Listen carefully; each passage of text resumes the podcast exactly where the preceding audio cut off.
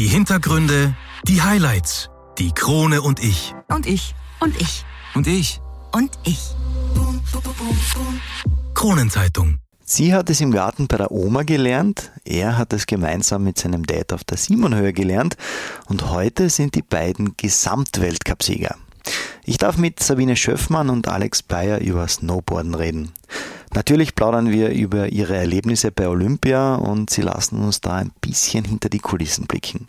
Und warum gerade Harry Potter und Hani und Nani eine wichtige Rolle in ihrem Leben spielen, das erfahrt ihr in der 62. Folge.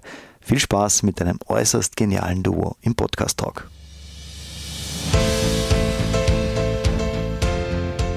Einwürfe. Der erste Sportpodcast der Kärntner Krone.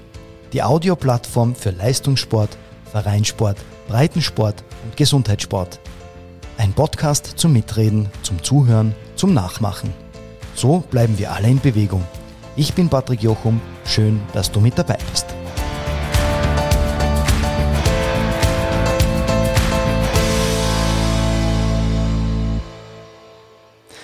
Hallo, liebe Einwürfe-Fans. Heute haben wir gleich zwei Weltstars bei uns im Studio. Das Powerduo Sabine Schöffmann und Alex Bayer. Zwei mehrfache Weltcup, Europacup-Sieger und auch österreichische Meister in ihrem Sport, nämlich dem Snowboard. Ja, ich freue mich, dass ihr beide da seid. Hallo Sabine, hallo Alex. Servus, danke, dass wir da sein dürfen. Servus und Christi. Ihr kommt ja beide, wir starten gleich mitten rein, ihr kommt beide aus einer sportbegeisterten Familie. Ähm, wann seid ihr denn überhaupt das allererste Mal an Bord gestanden? Sabine, fang mit dir an. Ja, also bei mir, ich war damals fünf, ich habe einen älteren Bruder, der ist so dreieinhalb Jahre älter und der ist damals von die Ski auf Snowboard umgestiegen und für mich war damals fast ein bisschen früh um die Zeit, da war ja das mit dem Kindermaterial noch nicht so super wie heute. Aber das habe ich natürlich nicht lassen können. Der hat mir das dann gezeigt, eigentlich eh im Garten von der Oma, also relativ niederschwellig quasi angefangen. Und ja, es hat einfach Spaß gemacht und quasi dem Bruder nachgeeifert. Sehr gut. Alex, wie war es bei dir? Ja, also bei mir war es ein bisschen anders, nämlich ich bin ungefähr so alt wie Sabine, ihr Bruder. Also wir sind da, ich bin ein bisschen älter. Und mein Dad hat irgendwann einmal habe ich heuer erfahren, bei einer Nacht- und Nebelaktion, wo ich in der Früh auf die Simon hier gefahren ist, einen Kollegen stehen gesehen mit dem Auto beim örtlichen Gasthaus und da war ein Snowboard am Dach und der war nicht mehr in der Lage, dass er noch Snowboard geht an dem Tag. Dann hat der Vater gesagt, nee, jetzt geht er fahren. Und das hat ihm so taugt, dass er sich gedacht hat, naja, der Bub ist eh schon sexy, das könnte eigentlich eh schon klappen. Dann werden wir dem auch Brettel kaufen und lernen wir gemeinsam Snowboarden. Also der Papa hat so mit mir gemeinsam angefangen zum Snowboarden, also sechs Jahre alt war ich. Okay. Warum Snowboard eigentlich bei euch beiden? War das normale Skifahren so langweilig oder habt ihr gar nicht erst mit zwei Bretteln das ausprobiert, sondern gleich das Snowboard? Na, wohl, ich habe eigentlich schon mit zweieinhalb Skifahren angefangen, so klassisch österreichisch. Aber ja, wie gesagt, also ich meine, der Bruder hat das, das unter Anführungszeichen damals auch oder jetzt auch noch, finde ich, das Coolere gemacht und da will man natürlich mit und ja, am Anfang, ich meine, man fängt eh mit Backside-Rutschen, Frontside-Rutschen, so viel Spaß ist da am Anfang eigentlich nicht. der Spaß kommt dann mit den Kurven, aber das geht dann eigentlich flott. Ich bin parallel auch ein bisschen Skirennen damals gefahren, so, die haben die ganzen kleinen Bambini-Cups quasi, aber ja, das Snowboard war dann das, das blieben ist. Sehr cool. Wie war es bei dir? Ja, also ich bin auf der Simon hier ja groß geworden, also in St. Urban und bei uns war es nicht weit auf die, zum, zum, Skigebiet. Also mein Papa hat zu der Zeit einen, einen Saisonbetrieb gehabt, war im Winter eigentlich echt drei Monate zu Hause und dem war, glaube ich, auch teilweise langweilig. Der wollte mich irgendwie beschäftigen, weil ich glaube, ich war echt lästig daheim. Liebe Grüße an dieser ja, Stelle, oder? Und dann haben wir halt alles durchprobiert. Das war halt Snowboard, Skifahren. Ich habe schon Skifahren auch gelernt, ähm, mäßig talentiert, bis, bis heute, glaube ich, beim Skifahren. Okay. Und Snowboard ist halt dann irgendwie so hängen geblieben. Das war halt dann so, da waren halt ein paar Kids in meinem Alter aus der Gegend und da sind wir halt dann einfach dabei geblieben. So mit, mit 6, 7, 8, das hat sich halt einfach so ein bisschen entwickelt. Wobei, wir haben jetzt wieder mal Skifahren probiert. Ich muss sagen, der Alex macht da schon ein bisschen die bessere Figur als ich. Also, mir ist echt schon lange her, das Skifahren, muss ja? ich sagen. Ähm, Alex, weil du gerade gesagt hast, wir waren da ein paar Kids. Ähm, ich habe da so ein Video gesehen im Vorfeld äh, und äh, irgendwie ist so der Satz gefallen, äh, wir waren ein bisschen so eine Chaoten. Kannst du das bestätigen und wenn ja, warum?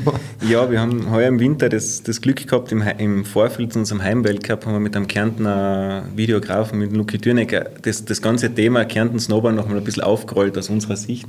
Und dabei habe ich, während ich positiv mit Corona zu Hause war, habe ich stundenlang Kindermaterial von meinem Vater gesichtet und durchgeschaut und dann bin ich halt draufgekommen, was wir so alles gemacht haben als Kinder. Das vergisst man ja auch oft wieder. Aber ja, wir waren halt nicht sonderlich organisiert zu der Zeit. Also das war einfach, da waren vier, fünf Väter, die ihre Kids gehabt haben und dann hat es geheißen, hey, gehen wir snowboarden. Das sind dann immer mehr geworden und wir sind halt einfach snowboarden gegangen. Also da waren wir weit, weit weg von professionellen Sport am Anfang. Wir wollten einfach Snowboard fahren. Und, und wer da jetzt was für Material gehabt hat, wie professionell das war, das war eigentlich echt zweitrangig. Wir wollten einfach raus auf die Piste, Snowboard fahren, Spaß haben und halt möglichst auch ein bisschen weg von die Oldies schon mit, mit 7, 8, 9, so ein bisschen, ey, wir fahren ein bisschen allein durch die Gegend. Verständlich.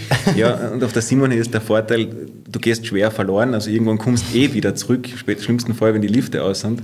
Und ja, das war halt so ein bisschen unser, unser Spielplatz damals als, als Kinder, ja. Und es war, glaube ich, fast jeden Tag, oder? Ja, also natürlich die Weihnachtsferien oder sowas, da bist du halt jeden Tag dann raufgefahren. Wie gesagt, ich, ich habe das Glück gehabt, dass mein Vater echt viel Zeit gehabt hat in der Zeit und ähm, das bringt halt dann auch das mit, dass man natürlich auch andere Kinder mitzieht. Also der Papa hat halt dann im Dorf schon alle zusammengesammelt, jetzt können wir Snowboard fahren und jetzt fahren wir dorthin und dorthin.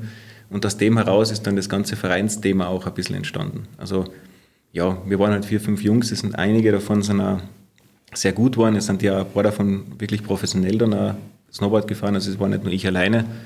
Und ja, es hat sich halt alles so irgendwie ergeben, aber es war natürlich nicht geplant, dass wir jetzt sagen, okay, jetzt sind wir sechs Jahre alt, jetzt lernen wir Snowboard, jetzt gehen wir einmal jetzt werden wir in ein paar Jahren fahren wir im Weltcup, Europacup, sonst was, sondern das war halt, ja, jetzt fahren sie Snowboard, jetzt müssen wir mal einen Verein gründen. Dann haben wir einen Verein gehabt, dann fahren wir mal Landescup. Was machen wir noch einen Landescup? Oder gibt es noch was anderes? Also es hat sich so mitentwickelt mit uns. Ähm, vielleicht für unsere Zuhörer, die sagen, ja, okay, der große Oberbegriff ist jetzt vielleicht Snowboarden. Ähm, welche Disziplinen gibt es denn überhaupt beim Snowboarden, Alex? Ja, ich meine, Snowboarden ist, ist relativ vielschichtig geworden, ja, vor allem auch über die letzten Jahre. Ich meine, es war schon immer ähm, mehr wie nur Snowboarden. Snowboarden kommt ja grundsätzlich einmal daher, dass dich die, in Amerika die Jungs, die surfen waren und sich gedacht, na gut, was machen wir im Winter, wenn es so kalt ist? Naja, jetzt gehen, mhm. brauchen wir irgendwas für den Schnee. Daher kommt die ganze Sportart. Es gibt viele Disziplinen. Es gibt das Freeriden, was quasi im Tiefschnee funktioniert. Ist in Kärnten cool, passiert nicht so oft. Tiefschnee ist eher hm, mäßig. Nockberge, wo ich herkomme, Tiefschnee sucht man selten. Also man sucht ihn, aber er findet ihn nie.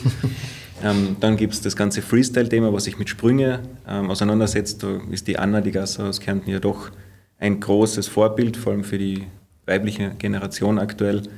Dann gibt es Bordercross, da haben wir auch gute gehabt in Kärnten. Das ist das, wo man zu viert am Start steht. Also dass man startet zu viert und probiert möglichst schnell durch diesen Hindernisparcours im Ziel anzukommen, möglichst nur als Erster. Und dann sind eben wir mit Alpin Snowboard, das ist man könnte sagen, wir fahren eigentlich wie Skifahrer links, rechts und am Schluss tun wir die Hand vor, dass wir möglichst schnell im Ziel ankommen. Aber es ist doch ein bisschen anders. Bei uns sind die, es ist also mehr Carving-Feeling, nicht so schnell wie beim Skifahren. Bei uns geht es mehr um die Kurve und nicht ums Tempo. Und da gibt es halt in unserer Sportart die Disziplinen Slalom, Riesendorlauf und dann gibt es noch einen Teambewerb, wo man Mann und Frau gemeinsam im Slalom am Start steht. Und der zeichnet euch ja aus, wie man so liest und hört, richtig? Ja, das ist letztes Jahr echt sehr gut gegangen. Ich habe das Glück, wir fahren uns das immer aus, wer mit wem zusammenfahren darf und irgendwie geht es dann doch immer aus, dass wir miteinander fahren können. Ich hoffe, das bleibt auch so. Mhm. Und ja, da haben wir dann voriges Jahr auf der Simonhöhe beim Weltcup, das ja unsere Eltern eigentlich veranstaltet haben, sind wir da echt am Siegertreppchen ganz oben gestanden. Das war ja natürlich was ganz Besonderes. Ja wenn man sich das Ganze anschaut und sagt, okay, ähm, jetzt gibt es die Disziplinen, die jetzt euch betreffen, das Alpine, also das äh, Riesendollar und äh, Slalom, mhm. Ähm, und dann gibt es den, den, Partnerbewerb, möchte ich dazu sagen, ähm, Gerade wenn, wenn ihr zwei da vor mir sitzt, wie kommt es zustande, dass man sich jetzt dann sagt, ja, unter Anführungszeichen gesucht und gefunden? also die Entstehungsgeschichte, wie ihr zwei da jetzt äh, so erfolgreich auf der einen Seite sportlich und dann auch privat seid. Ja, das mit den Bärchen, das ist gar nicht so selten, wie man denkt bei uns. Also es ist, beim Teambewerb stehen schon auch drei, vier Bärchen sogar oben. Also es kommt ja. immer wieder vor, wir haben ja das Glück jetzt im Gegensatz zu anderen Sporten, dass wir Frauen und Männer eigentlich immer gemeinsam unterwegs sind. Wir trainieren gemeinsam, wir fahren gemeinsam Rennen, wir haben die Möglichkeit zur gleichen Zeit im Fernsehen übertragen sein, da ist immer Männer, Frauen abwechselnd. Also und ja, wieso dann nicht im Teambewerb auch? Und dass wir da halt das als Bärchen gemeinsam machen können, ist schon was Cooles, weil da geht es ja natürlich geht's darum, ja klar, am Schluss muss man am schnellsten sein. Aber ich finde, beim Teambewerb gehört immer ein bisschen mehr dazu. Das heißt trotzdem, also ihr fahrt beide die gleiche Strecke runter und wie ist dann, äh, wird dann zusammengezählt? Oder? Nee, es ist so. Also wie, du stehst am Start hintereinander, die Sabine, in dem Fall, ich fahre voraus, die Sabine fährt danach. Also ich stehe am Start, das elektronische Startgate. Mir gegenüber steht ein zweiter Athlet männlicher Natur und geht der Startgate auf. Dann fahren wir quasi den Lauf runter. In dem Moment, wo ich die Ziellinie passiere, geht oben ihre Tür wieder auf. Ah. Also unsere Zeiten werden nicht zusammengezählt, so wie es beim Skifahren oft Okay. passiert, sondern bei uns ist es wirklich, also wir, wir nutzen quasi einfach dieses elektronische Übertragungssystem da aus.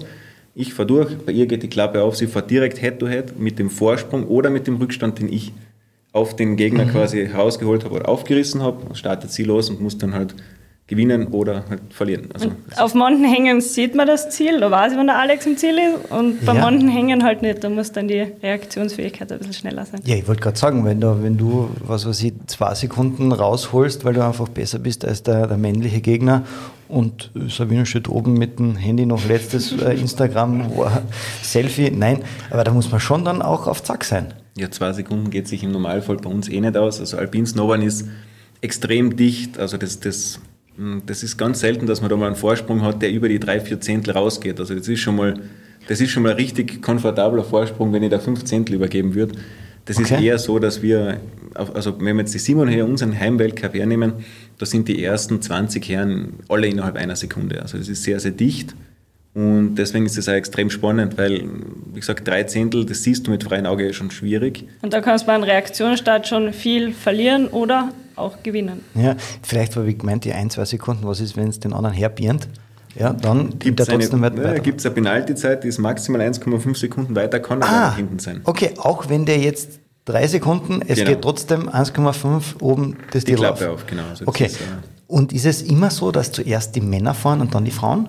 Wir hatten es jetzt lange Jahre genau umgekehrt, dass zuerst die Mädels und dann die Jungs waren. Und jetzt nach dem Bewerb gibt es jetzt seit vier Jahren, diesen Teambewerb. Und jetzt haben wir uns gedacht, in dem Jahr, wir, wir drehen das einmal um. Jetzt haben wir mal die Mädels quasi, ähm, kommen jetzt in den Genuss, die Rennen dann zu gewinnen oder zu verlieren. Das ist für die Jungs jetzt immer ein bisschen entspannender und jetzt macht sie das. Ich weiß nicht, was entspannender ist. Es ist spannend, also ich finde es entspannender, selber zu fahren, als wie im Alex zuzuschauen. Ja, aber wer entscheidet das dann letztendlich, ob zuerst die Burschen und dann die Mädels fahren? Also bei uns ist es so, dass das ja, es ist ja ein FIS, also ein FIS-Event, das ist gleich wie bei den Skifahrern und ich bin da Athletensprecher für, für alle Snowboarder weltweit. Und da, ja, man setzt halt einfach zusammen, dann gibt es genau gewisse Regelvorschläge und manche Sachen wechselt man dann halt einfach einmal ab. Wie gesagt, also das, Und probiert das aus und sagt, ja, na, wir, wir haben eine Athletenkommission, also da quasi bin ich quasi dann stimmberechtigt in der FIS, aber alle Nationen, die Alpinsnowboard betreiben, von jeweils ein Athlet, reden wir uns zusammen, sagen wir, hey, lassen wir jetzt einmal die Mädels dann am Schluss fahren, statt, statt den Herren und dann stimmen wir halt einfach ab, ja, ist eine gute Idee, machen wir. Und dann können wir da auch als Athleten ein bisschen mitsprechen, dass das sich ein bisschen, ein bisschen verändert hin und wieder. Oh, sehr cool. Gehen wir aber noch einmal einen Schritt zurück. Ähm, könnt ihr euch eigentlich noch an euer allererstes Rennen als Kind erinnern, Sabine? Schwierig. Also ich glaube, das ist eh eines von denen, die im Video sind, wo ich da dann ein Interview gegeben habe auf der Hebalm. Aber ich glaube, die ersten Rennen waren tatsächlich im Bodental. Da hat es so einen Kindercup gegeben. Da bin ich dann mit sieben, glaube ich, eingestiegen. Und ja, das waren damals lässige Rennen. Wir sind danach auch oft Bob gefahren, Cavellino gefahren, also ich kann mich mehr an das erinnern. Und dann hat es noch so einen Kids Cup gegeben mit Spiele am Nachmittag. Also da war Snowboard schon auch wichtig, aber ich habe das eher jetzt als Spiel und Spaß in Erinnerung, wo wir echt wo einfach coole Zeit gehabt haben. Cool. Alex, wie war es bei dir das erste? Weißt du das noch? Also ob jetzt irgendwas auf Vereinsebene auf der Simon oder so war, das weiß ich ehrlich gesagt nicht mehr, aber es dürften auch die Bodentalrennen gewesen sein. Ja. Das waren so ziemlich die, die Rennen, wo wir alle eigentlich unsere ersten Erfahrungen gesammelt haben. Ja, da habe ich damals einen Helmland gewonnen. Ich glaube, den bin ich bis ich 13 war gefahren. Ja, das war halt so, das hat ja, Bodental Gigasport Kindercup, glaube ich, geheißen. Und das war, ja, das war halt so eine Institution bei uns. Das, sind halt, das waren halt eigentlich alle dabei von uns. Da haben wir alles noch gelernt, ja. Okay. Wann ist dann eigentlich die Entscheidung gefallen, dass man diesen Sport richtig professionell ausüben möchte, Alex? Ja, also die, die Entscheidung, ob man was professionell oder nicht professionell ausübt, die irgendwie kommt vor, die, trifft man gar nicht so, so, so selbstständig, weil irgendwie rutscht man da ein bisschen ein. Man sagt nicht mit sechs ich wäre Profi, das, das, das ist mein Ding, das schaffe ich locker, sondern da kommen so viele Dinge auf dem Weg auf einen zu, die man noch ausweichen oder sie halt durchleben muss. Aber ich würde sagen, so ein Schlüsselereignis ist, wenn die, die Unterstufe fertig ist und du dich entscheidest für eine Oberstufen-Schulform. Und da ist halt die Frage, gehst du in eine Sportschule oder nicht, weil ohne Sportschule ist es mö möglich, aber erfordert natürlich erstens schulisch eine gewisse Fähigkeit, die ich definitiv nicht gehabt hätte in einer normalen Schule und einen extremen Aufwand der Eltern. Und ich bin dann in der Sportschule nach Spital gegangen, in den Sportpark. Und ab da war der Weg dann schon, dass wir wirklich das Ziel gehabt haben, okay, wir wollen einmal in einen Weltcup. Ja. Also da haben wir auch dann schon ungefähr gewusst, was auf uns zukommt.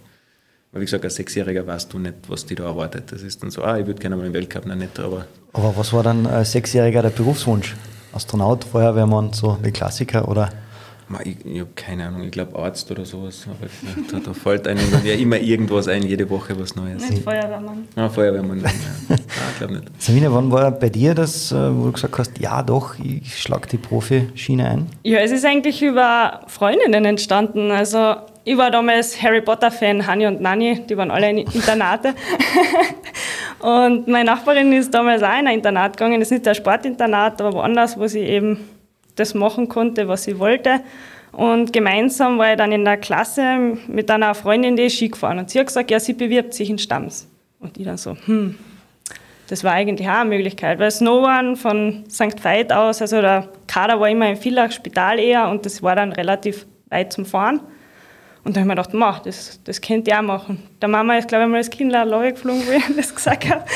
Aber ja, tatsächlich bin ich dann mit dem Papa rausgefahren. Wir haben uns das angeschaut, habe dann die Aufnahmeprüfung gemacht und ja, irgendwann im Herbst bin ich dann auf einmal im Stamms gestanden. Ja.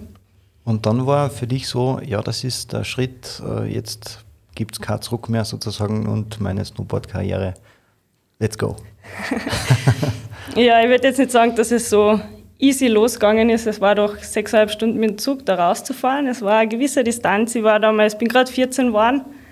Und das war nicht ganz so einfach. Die Mama hätte mich, glaube ich, auch lieber daheim gehabt, also von dem her. Aber sie hat immer gesagt, Kind, probier es drei Wochen und dann schauen wir. Und nach drei Wochen habe ich es noch einmal drei Wochen probiert, dann habe ich es noch einmal drei Wochen probiert. und jetzt könnte ich mir nicht mehr vorstellen, wie es ohne gewesen war. Also ich war halt nicht da, wenn ich damals nicht diesen Schritt gewagt hätte. Okay, also letztendlich ist es dann auf beiden Seiten, muss man sagen, wenn man eure Ergebnisse jetzt dann sieht, die richtige Entscheidung gewesen. Ja, und wir sind froh, dass ihr den Profiweg gegangen seid. Ähm, gehen wir vielleicht aber auf ein paar von euren Rennen ein. Ähm, und es gibt einige, sehr, sehr viele Parallelen bei euch. Ähm, wie war denn euer Einstieg so in den internationalen Bewerb? Alex, im Vorgespräch hast du mir ja ähm, verraten, dass man ja ab wann schon bei den Profis mitfahrt? Nee, also im, im Ski- und Snowboardsport ist es so, mit 15 Jahren bist du quasi in der allgemeinen Klasse. Also sobald du FIS international fährst, dann, das ist mit 15, dann fährst du gegen jeden. Also da gibt es keine Altersklassen, keine Vorschriften mehr. Du kannst, die kleinste Serie sind die Junioren-FIS. Okay, die wird es noch in Altersabstufungen geben, hat es aber zu unserer Zeit eigentlich gar nicht gegeben. Nein, das haben sie erst in den letzten Jahren entwickelt. Dann hat es FIS-Rennen gegeben, das nächste ist der Europacup und dann kommt der Weltcup. Also das ist quasi eine klassische Hierarchie da hinauf. Und ja, also wenn du die Leistung bringst, kannst du mit 15 Jahren im Weltcup fahren, du kannst aber mit 15 Jahren jedes Mal letzter beim Rennen werden. Also die, die, die Bandbreite ist groß mit 15 also Jahren. Also das Verlieren lernt man relativ früh, würde ich zumindest sagen. Ja, und recht oft. Also da, man verliert schon deutlich mehr, wie man gewinnt, vor allem am Anfang, also ja. viel mehr. Da hake ich gleich einmal ein, äh, und zwar Alex, bei dir 2004 bei deinem ersten FIS-Parallelslalom. Da bist du ja gleich unter die ersten 20 gekommen. Das war dann, äh, wie, wie hast du es miterlebt? Ja, das war Kütei damals. Das kann ich mich noch wirklich recht gut erinnern. Ich weiß noch, ich, ich habe Startnummer 120 gehabt und der Duschan Hanno, der mit mir damals noch Alpins noch gefahren ist, bevor er Crosser geworden ist, hat Startnummer 121 gehabt. Und wir sind gemeinsam im Restaurant gesessen, ewig lang, weil wir uns gedacht haben, hey, bis die jetzt fertig sind, bis wir drankommen, könnten wir eigentlich vielleicht nochmal, weiß ich nicht, können wir noch ein Schnitzel essen oder so. Es hat wirklich lang gedauert halt. Es war noch nicht so professionell damals. Und ja, es war, wir sind wirklich gut gefahren für das Alter damals. Aber wie gesagt, ähm, allgemeine Klasse, 15 Jahre, erstes Rennen. Aber wir waren recht zufrieden. Der Chrissy ist damals, der mit mir gemeinsam auf der Simone angefangen hat, der ist damals Dritter geworden bei dem Rennen. Das weiß ich noch. Kleines Finale verloren gegen Chasey. Äh, große Einzug. Auch 15, also es kann dann auch schnell gehen nach vorne. Mhm. Ne? Ja. Wir waren aber, wie gesagt, wir waren auch relativ gut. Also die, die, die Clique von Kärnten war schon relativ stark. Es hat dann auch wirklich gute Tiroler gegeben zu der Zeit und ja, also es, also, es war wirklich ein recht guter, guter Jahrgang, würde ich sagen. Fast wie beim Wein. Wir haben äh, den Kevin Böck als BMX-Profi bei uns im, im Studio gehabt. Ähm, der hat gesagt, äh, er, wo er das erste Mal Österreich vertreten hat, ähm, ist er dann gegen seine Idole unter Anführungszeichen gefahren. Wenn man dann in den äh, Weltcup einsteigt, ist es dann auch so, dass man sagt, oh, der neben mir oder die neben mir, das ist ja die, die ich normalerweise nur aus dem Fernsehen kenne, oder? Sabine? Ja, auf alle Fälle. Also ich bin eben Junioren-WM, habe ich damals mit 16 gewonnen und da war das so, wenn man das Rennen gewinnt, dann darf man beim Weltcup starten. Und auf einmal, hm? beim, ah, beim Saisonfinale, genau. Und dann waren halt auf einmal alle da. Also dann bin ich beim Abendessen mit dem Sie Gramner, Benjamin Karl, Marion Greiner, Doris Günther. Also das waren alle so, huh, da habe ich einmal geschluckt und sitzt man so dort und mit 16 ist man ja doch echt jung, sage ich einmal. Und man kennt sich halt noch nirgends aus. Also mir ist ja tatsächlich auch passiert, wo ich dann mit 18 im Weltcup war, ich habe das erst beim ersten Mal, bin ich gleich mal Achte geworden, habe ein Preisgeld gekriegt und habe nicht gewusst, dass es das gibt oder dass ich das abholen muss. also es war jetzt nicht so, dass man voll informiert worden ist, man ist da halt in den Haufen reingeschickt worden und dann muss man erst einmal schauen, wo man ist. Ja. Kommen wir vielleicht, ähm, und äh, jetzt lasse ich nur ein Schlagwort fallen, äh, Olympia. Ja, ich meine, also es hat ja angefangen 2014 mit Sochi, wo ich es knapp versammelt habe, sage ich einmal. Also da war halt eine Trainerentscheidung, war okay, aber ich habe halt im Endeffekt nicht fahren dürfen und im nächsten Jahr dann gleich meinen ersten Weltcup-Sieg gehabt. Also das Timing war halt einfach ein bisschen daneben, sage ich einmal. Dann Korea mit der Verletzung war mühsam, weil wir haben auch einen Team-Weltcup geführt. Also wir haben damals schon einen Team-Weltcup geführt, da hat man die Kugel quasi auch fast holen können. Wir waren echt weit vorn, aber du warst es im, ist... Du warst im Gesamtweltcup, glaube ich, auch auf 1 oder 2. Ich war, glaube ich, auf 4 oder 3, irgend sowas. Also es ist echt gut gelaufen und dann, ja, Verletzung und zu Hause und die Saison drauf war die beste meines Lebens. Und dann ist Olympische Spiele jetzt China gekommen. Und ja, von dem her, es ist immer gut gegangen, nachdem Olympia verhaut war. Also ich bin echt schon gespannt auf die nächste Saison. okay, nein, wir, haben, wir bieten ja gerne die Plattform an, dass man sich ein bisschen äh, austoben oder auskotzen kann, auf alle Fälle, ähm, weil es hat ja da in China überhaupt nichts gepasst. Ja, also wie gesagt, wir waren ja gemeinsam schon wieder bei der Einkleidung, das habe ich ja schon gekannt. Mhm. Habe dort auch wieder meine Interviews gemacht, war diesmal eh schon irgendwie ein bisschen genervt, weil man macht da immer so eine Porträts, Olympiaporträts und dann hat das im Jetzt zweimal habe ich mir das angetan. Nein, habe ich immer. War eh immer lustig, aber ja, war quasi umsonst dann. Aber, aber du, du, hast den Flieger geschafft, das war Aber ich wichtig. war im Flieger. Also es war ja gar nicht so einfach, in den Flieger zu kommen, weil wir haben ja da einige Tests machen müssen. Der Alex und ich haben uns abgeschirmt, wir haben uns echt mit Kamera getroffen. Mein Vater hat mit uns auf der Simone ja. noch privat trainiert, da haben wir uns nicht einmal mehr, nicht einmal mit dem Vater als Privattrainer getroffen. Also selbst da haben wir noch Distanz gehalten. Der hat nur die Stangen hingelegt zum Lift und wir sind selber stecken gegangen. Also ich habe mit niemandem Kontakt gehabt, nichts. Wir, haben echt alles probiert. Ja. Also. Und dann sind wir nach China geflogen, der Flieger war leer. Also es war jetzt nicht so, dass dort jetzt irgendwie viel Kontakt gewesen war. Sind dann noch irgendwo zwischengelandet, Amsterdam glaube ich, und dann nach Peking geflogen. Mhm. Und dann sind wir am nächsten Tag trainieren gegangen. Nochmal trainieren und zur Einkleidung. Äh, ein, also, äh, und dann war Eröffnung und dann habe ich gesagt, nein, also Eröffnung, die schaue ich mir an, weil das will ich mal sehen. Und es war jetzt nicht die Eröffnung, weil es war ein paar Stunden später, war auf einmal ein Test positiv. So, so schnell geht es dann auch wieder nicht, sage ich mal. Ich dürfte mich wohl davor angesteckt haben, aber eben wie gesagt, also ich bin vor vier Jahren bin ich bis zur Einkleidung gekommen. Heuer, bis zur Heuer war ich schon bei der Eröffnung. ja. ja ich, ich, ich, für mich ist es auch okay, wenn es das war, sage ich einmal. Aber eben, Olympische Spiele sind jetzt für mich dann eher doch ein, ein, schwieriges Thema, sage ich. Ist es jetzt für dich aber schon abgehakt oder sagst du, naja, jetzt waren wir schon bei der Eröffnung dabei, jetzt erst recht vielleicht? Ja, also, wenn das dreimal echt so daneben geht, dann fragt man sich schon, was passiert dann beim vierten Mal. Da bin ich ja schon eher gespannt, was da dann mein Schicksal parat hat. Wir werden das auf alle Fälle mitverfolgen. Ähm, wenn wir jetzt zurückkommen zu dir, Alex, ähm, für dich Olympia, wenn du ein, ein Resümee ziehen müsstest? Ich bin auch da beim Olympia, wo ich wirklich nicht unzufrieden bin. Also man kann jetzt nicht, es gewinnt halt leider nur einer bei Olympia. Also ich war jetzt nicht unzufrieden. Es gibt Schlimmeres wie einen achten Platz. Ich bin Benji verloren, bin an sich unter wieder mal unter diesen Voraussetzungen echt ganz gut auch gefahren. An sich war es natürlich keine sonderlich schöne Veranstaltung. Also du sitzt in einer Retortenstadt, in einem Land, was du eigentlich nicht haben will, unter Voraussetzungen einer Corona-Restriktion, die man in Europa ja sich gar nicht vorstellen kann. Und fährt dann unter Ausschluss der Öffentlichkeit ein Rennen, wo keiner zuschaut. Und das ist halt ganz, ganz eigenartig. Also es ist, für mich ist es nicht einmal mehr die Family hat zuschauen können. Was sonst kannst du sagen, okay, wenn schon wie bei den Vereinsmeisterschaften Zuschauer ist keiner, aber wenigstens da, die Eltern stehen im Ziel. Ja, nicht einmal mhm. das ist mir dort möglich gewesen. Mhm. Und dann wird es halt wirklich sehr reduziert nur noch auf, a, auf einen sportlichen Wettkampf. Und man sagt immer, man ist Sportler und man muss sich halt auf diesen Moment dann fokussieren. Das ist schön, also finde ich, find ich eine sehr, sehr interessante Herangehensweise, aber man macht ja das auch, weil man, weil man mit seinem Sport auch was, was präsentieren möchte. Und Snowboard ist ein Sportart, die doch auch ein bisschen von, ihr, von der Emotion und von allem lebt. Das ist nicht so wie Schießen in einem, in einem abgesperrten Kammerl. Und wenn dann halt quasi diese Emotion komplett fehlt, habe ich mir schon schwer getan. Also wie gesagt, sportlich war es ein guter Wettkampf, aber da, da geht halt diese komplette Emotion verloren. Ich meine, es war dann, es war dann schön für mich, wo, die, wo ich bin dann halt ausgeschieden. Natürlich ärgert man sich, das ist natürlich kein, kein sonderlich cooles Erlebnis. Es ist eine unserer besten Snowboard-Freundinnen, ist dritte geworden, die davor Mutter geworden ist, denen ich ein Comeback gegeben habe. Das war extrem schön für mich zum Zuschauen, das war alles super. Und auch die Teamkollegen waren ja sehr erfolgreich.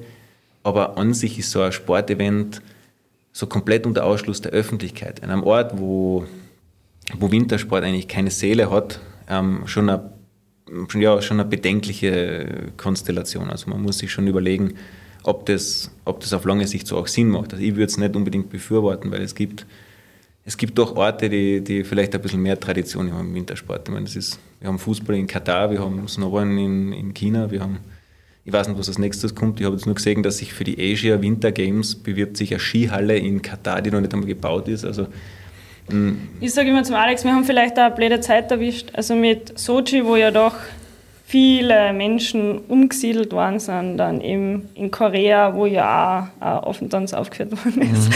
Und dann China haben wir halt echt eine Zeit erwischt, wo, wo die Spots jetzt nicht ganz, ganz so cool sind, sage ich mal. Also die nächste, ist, die nächste ist dann in Mailand, da bin ich wenigstens froh, das ist ein echtes Skigebiet. Also das gibt schon, da kann man schon jetzt hinfahren. Das müssen sie nicht erst, nicht erst niederbetonieren, damit man da irgendwie eine Piste hinkriegt.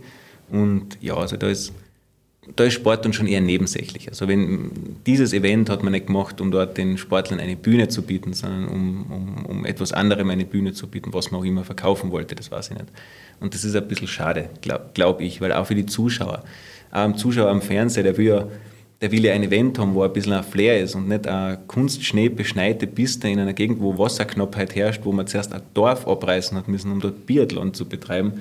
Also da ist schon also ja, das ist halt einfach nicht das, für was Sport gedacht ist. Sport soll ein bisschen verbinden. Sport soll auch natürlich ein sportlicher Wettkampf sein und das soll Emotionen bringen und nicht nur Einschaltquoten und Sponsorgelder. Also sonst, also für das macht kein Sportler Sport. Das war ja das, was, also ich habe ja dann, ich war ja doch im Olympischen Dorf, Eröffnung und so, also ein bisschen Olympia, unter Anführungszeichen, Feeling habe ich ja gekriegt.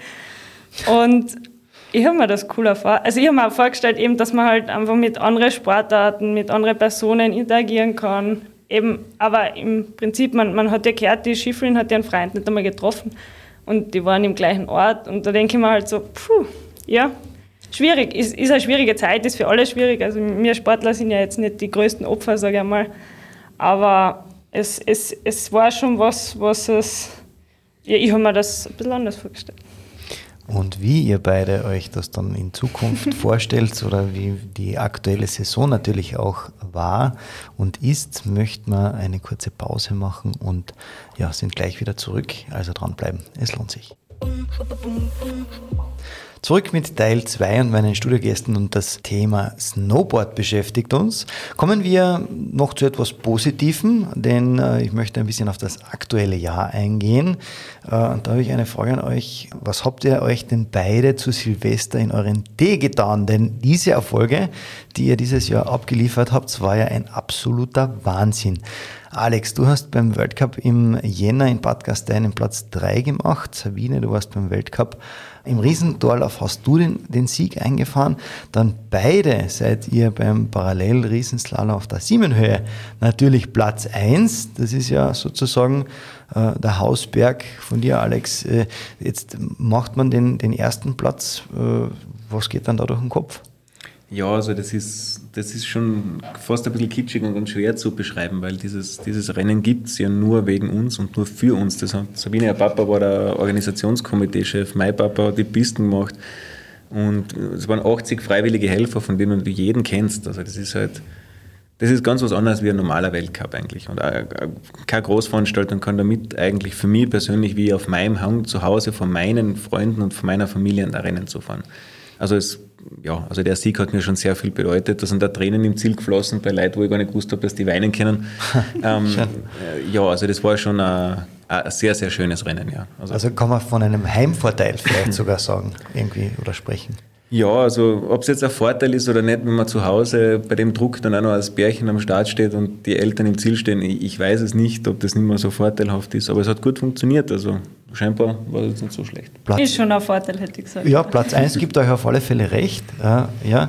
Dann, nachdem ihr euch ja von Olympia erholt habt, sozusagen, unter Anführungszeichen, im Februar 22, also Februar diesen Jahres, ähm, ist wieder, Sabine, bei dir unglaublich, Europacup, äh, erster Platz, dritter Platz, äh, im März bei dir Alex, Europacup äh, im Parallelslalom, erster Platz, dann ihr wieder beide abgeliefert, Italien, dritter Platz, in Deutschland, zweiter Platz, also wenn ich die Liste da weitergehe, letztendlich April 22 diesen Jahres, äh, ihr beide, ähm, wie ist das, wie, wie funktioniert das? Vier Siege, also dreimal Slalom, einmal Riesenslalom, äh, unfassbar. Also wie, wie geht das? Da kann man von einem Lauf reden, hätte ich fast gesagt. Nein, also wir waren heuer das ganze Jahr schon gut drauf. Also es hat gut passt. Im Teambewerb sind wir wirklich drum gefahren. Wir haben schon einmal in dem Jahr, wo sie verletzt war bei Olympia, ähm, ganz hauchdünn diese Gesamtweltcup-Kugel im Team verloren und heuer war uns das schon ein großes Anliegen, dass wir das gewinnen. Ähm, wir waren 1, 2, 3 und ich glaube einmal noch Sechster in die Teambewerber. Das war, war wirklich super, also tolle Saison. Und die vier Rennen, die du ansprichst, das war fast ein bisschen eine Snowboard-Expedition am Ende der Saison. Wir sind in den Iran geflogen, Sabine und ich, weil dort gibt es eine kleine Snowboard-Szene, ähm, sehr unbekannt, aber die veranstalten internationale Rennen. Und es war noch nie ein, es war noch nie ein europäisches oder westliches Mädel dort am Start. Also da hat es noch nie eine Besucherin gegeben. Und wir haben uns, ich habe das schon länger mal Kontakte dorthin aufgebaut und haben gedacht, okay, heuer passt es ein, jetzt packen wir zusammen, fliegen wir in Iran und schauen mal, was, was da im, im, im Nahen Osten auf uns wartet. Ja, ja die haben da echt ein iranisches Frauenteam auch, was ja in dem Land nicht ganz so üblich ist, würde ich mal sagen. Und ich wollte mir das unbedingt anschauen man muss sich vorstellen, die Leute, die haben nicht unbedingt die Ambitionen teilweise für Olympia, weil die kommen ja für, für Quali-Rennen gar nicht aus dem eigenen Land raus, die kriegen ja keine Visa, nichts. Die fahren wirklich Snowboard nur, weil sie gern Snowboard fahren. Und das war eine unglaublich coole Erfahrung, wieder mal wo zu sein, wo die Leute das nicht nur als Antrieb, okay, ich möchte besser, ich möchte größere Rennen, ich möchte Olympia, Weltmeister, sonst was, sondern einfach, okay, wir fahren Snowboard, was einfach cool ist und weil wir halt eine Community sind, die vielleicht nicht die größte der Welt ist, aber die echt top motiviert war. Und das war einfach eine sehr, sehr, sehr, sehr schöne Woche oder zehn Tage im, im Iran, wo man sich ja auch gar nicht vorstellt, dass man dort Snowboard fahren kann. Sehr cool. Um unseren Einwürferzuhörern das Thema ein bisschen schmackhaft zu machen, äh, wie fühlt sich denn so der Gewinn einer Kristallkugel beim Weltcup an? Ist, ja, ist das, äh, kann man das mit irgendetwas auf der Welt vergleichen? Sabine lacht. Ja, ich würde mal sagen, es war ja echt fällig. Also. Ja, jawohl, genau das wollten wir hören. Der, der Benji hat in der Früh noch gesagt, was, ihr habt noch keine? Und ich so, nein, ist sich irgendwie, ist sich noch nie ausgegangen.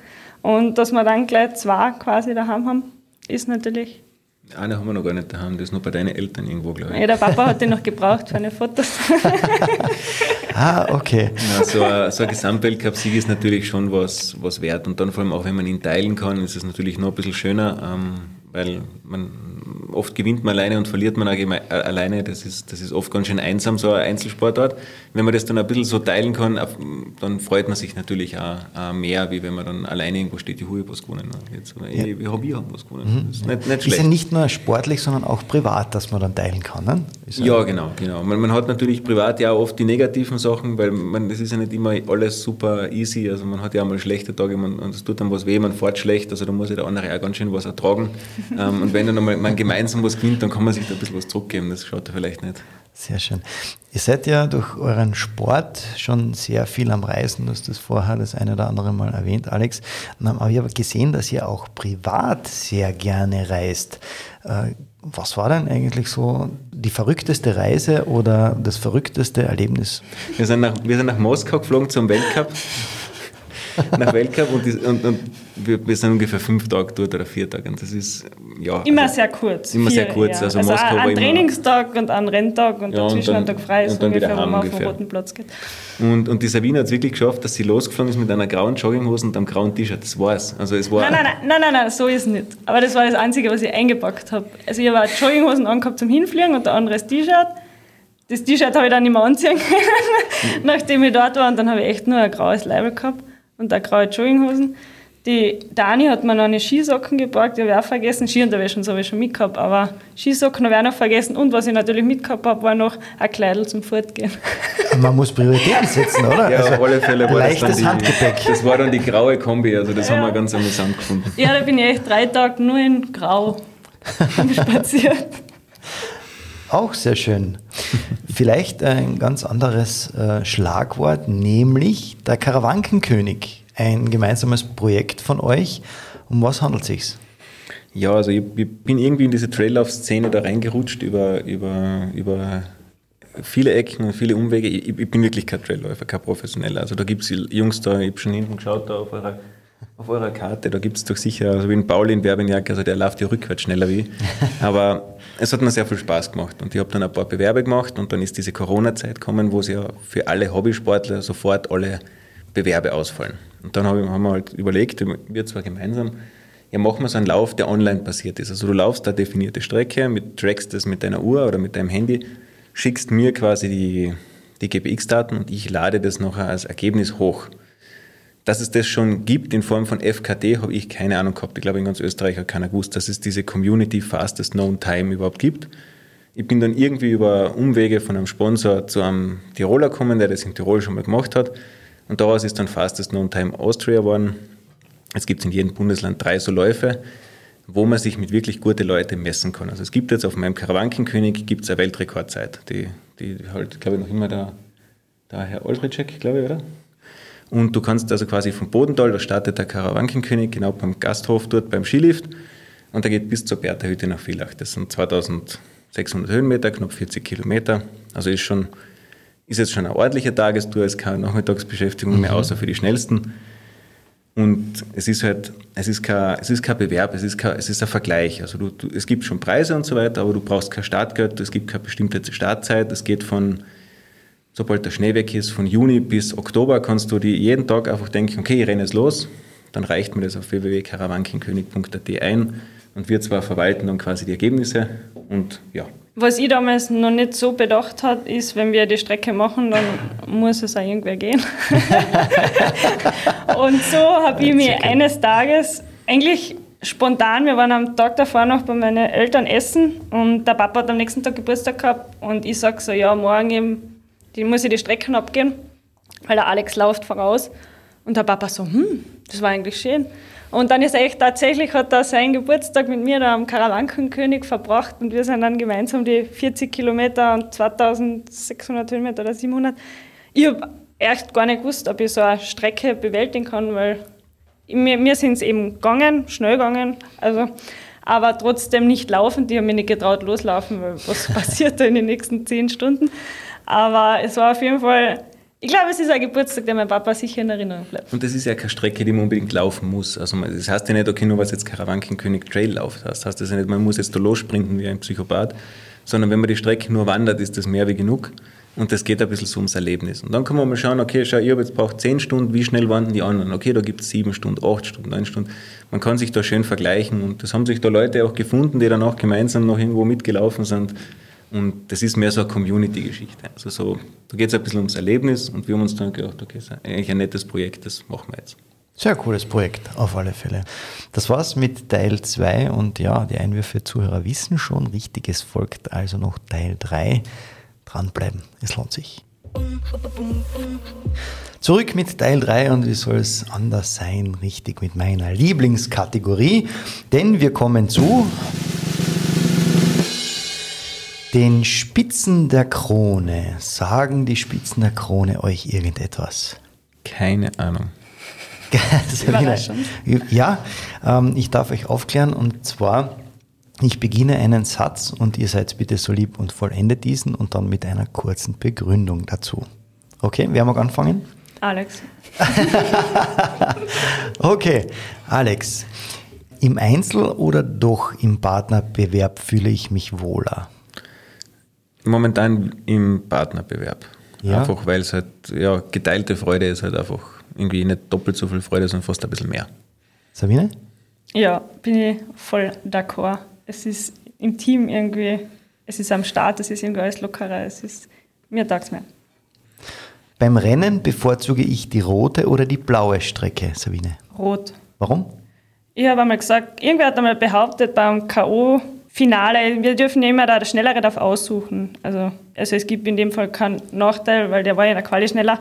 Und ich habe gesagt, bevor das eine Belastung für mich ist, weil ein paar haben diskutiert, dass das ein Nachteil ist, wenn ich mir meinen Kurs aussuche, habe ich gesagt, dann immer rot. Mhm. Kann so einfach sein. Genau. Ale- Alex, wie ist es bei dir? Mir ist das komplett egal, ob rot oder blau. Ich bin Warum? ein bisschen farbenblind, was da ist das, schon, da ist das dann schon wurscht. Okay, alles klar. Sport ist für mich, Alex. Ja, Sport ist für mich eine Lebenseinstellung. Also Sport ist nicht nur Bewegungsform, sondern auch ein Weg, wie man sein, sein Leben auch ein bisschen lebt, dass man halt einfach aktiv unterwegs ist. Und, und ja, also Sport ist für mich eine Lebenseinstellung. Sabine, was ist Sport für dich? Ja, Leidenschaft. Also es ist das, was wir eigentlich täglich machen, das uns Spaß macht, das uns manchmal auch quält, aber uns auch dorthin bringt, wo wir sind. Sehr schön. Meine größte Herausforderung ist, Sabine. Dem Alex beim Snowboarden zuzuschauen. Ah ja, warum? ja, das, das kann man nicht vergleichen, aber wenn ich selber fahre, bin ich nicht so nervös, wie wenn ich den Alex zuschaue. Okay. Alex, wie ist es bei dir? Was ist deine größte Herausforderung? Also es gibt ja im Leben viele Herausforderungen und die, was jetzt die größte ist, weiß ich nicht. Aber einfach, dass man, für mich ist die eine große Herausforderung auf alle Fälle, dass man mal nicht alles nur mit, mit, mit der Sportlerbrille sieht, sondern hin und wieder einmal so ein bisschen links und rechts vorbei und da das normale, das normale Leben hier und da mal sieht. Das würde ich gern als Schlagzeile in der Kronenzeitung über mich lesen, Alex. Alex Bayer auf einem Café beim Bundespräsidenten. Oh, wie schön. Wie, warum gerade der Bundespräsident? Was es wäre nett, so auf einen Café mit Ja. den, oder mit dem Hündchen zuerst noch spazieren gehen. Ich glaube, das war nett.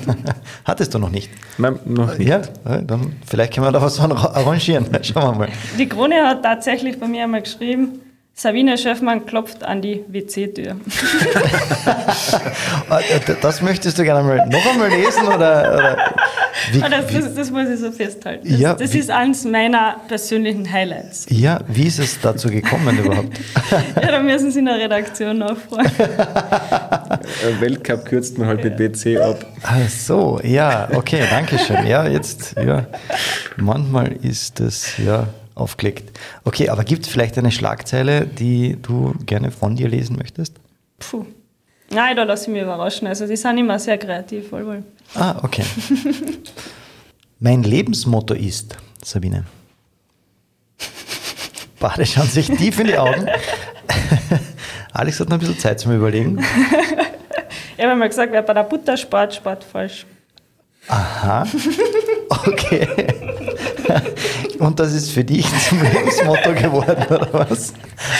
Sozusagen. Nicht, nicht bei den wichtigen Sachen sparen. Okay.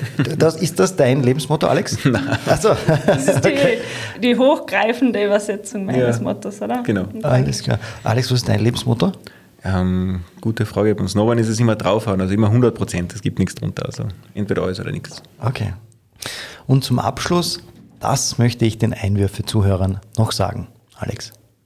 Ja, also liebe Einwürfe, Zuhörer, ähm, wie ihr schon mitgekriegt habt, habe ich natürlich das Glück gehabt, dass ich als, als Snowboarder die, die Welt bereisen habe dürfen und dass ich auch sehr, sehr viel Sport habe machen dürfen. Äh, natürlich ist Snowboarden für mich das Größte. Also jeder von euch, der es schafft und irgendwie mal mit einem Snowboard auf der Simonö vorbeikommt, ich, ich kann euch nur gratulieren. Ich sage dann auch zu jedem Hallo, ich bin eh fast immer oben. Ähm, wir werden da noch ein paar Angebote für, für Snowboard in den nächsten Jahren schaffen. Aber das Wichtigste mir persönlich ist, schnappt euch irgendeinen Sportartikel und geht einfach Sport machen. Mir ist eigentlich ziemlich wurscht, was ihr macht. Hauptsache es passiert etwas, weil mir hat der Sport so viel gegeben, dass ich einfach froh bin, wenn, wenn jeder irgendwo eine Möglichkeit findet, ein bisschen Sport zu betreiben und das etwas ist, was ihm auch was bedeutet und er auch auf seinem Weg oder seinen Möglichkeiten, wie er das Leben bestreitet, auch irgendwas Positives bringt. das dann Hip-Hop oder, oder Skiopfer, das ist mir vollkommen egal. Hauptsache Sport. Hauptsache Sport. Ist es bei dir? Ja, ich finde auch, das, das Coolste ist, wenn man für was brennt. Ich bin, ich bin jetzt gar nicht so, dass es unbedingt Sport sein kann. Man kann andere Hobbys haben. Also da bin ich nicht so. Aber für Snowboard wollen wir auf jeden Fall in den nächsten Jahren eben ein bisschen eine Infrastruktur schaffen, ein Training, ein regelmäßiges am Abend da anbieten, so wie es wir damals gehabt haben auf der Schleppealm, dass man eben trotz Schule eigentlich am Abend Snowboarden gehen kann. Da sind wir gerade dran, dass es diese Möglichkeit gibt, um einfach anderen Kindern das auch zu ermöglichen, was uns da damals, damals möglich, nochmal möglich ist, war. Aber ja, meine, ja, also natürlich, ähm, Sport funktioniert nicht, nicht alleine, also das geht nicht alles nur von sich aus, man braucht schon Unterstützung. Natürlich, die Parents haben die zuerst einmal irgendwie zum Snowboarden gebracht, Partner, Sponsoren. Ähm, sind natürlich jede Menge an der Geschichte beteiligt. Wir haben, wie man da bei unseren Helmen sieht, natürlich das Glück, dass uns die Kellag da seit Jahren unterstützt und ohne, ohne Partner wie Bundesheer und Kellag und so weiter wird das auch im Sport weltweit, also in Österreich auf keinen Fall funktionieren. Also das sind schon eine sehr, sehr große Stütze. Ja, das waren super nette Schlussworte. Und an dieser Stelle ja, bleibt es mir noch Danke an euch zu sagen, dass ihr die Zeit gefunden habt und danke für das nette Gespräch. Vielen Dank. Dankeschön. Ja, so schnell ist wieder eine weitere Folge von Einwürfe vorbei. Wie immer nicht vergessen, den Podcast bitte abonnieren, abonnieren, abonnieren. Und ich freue mich natürlich, wenn ihr es jedem weitererzählt, den ihr kennt. Bis zum nächsten Mal. Wir hören uns.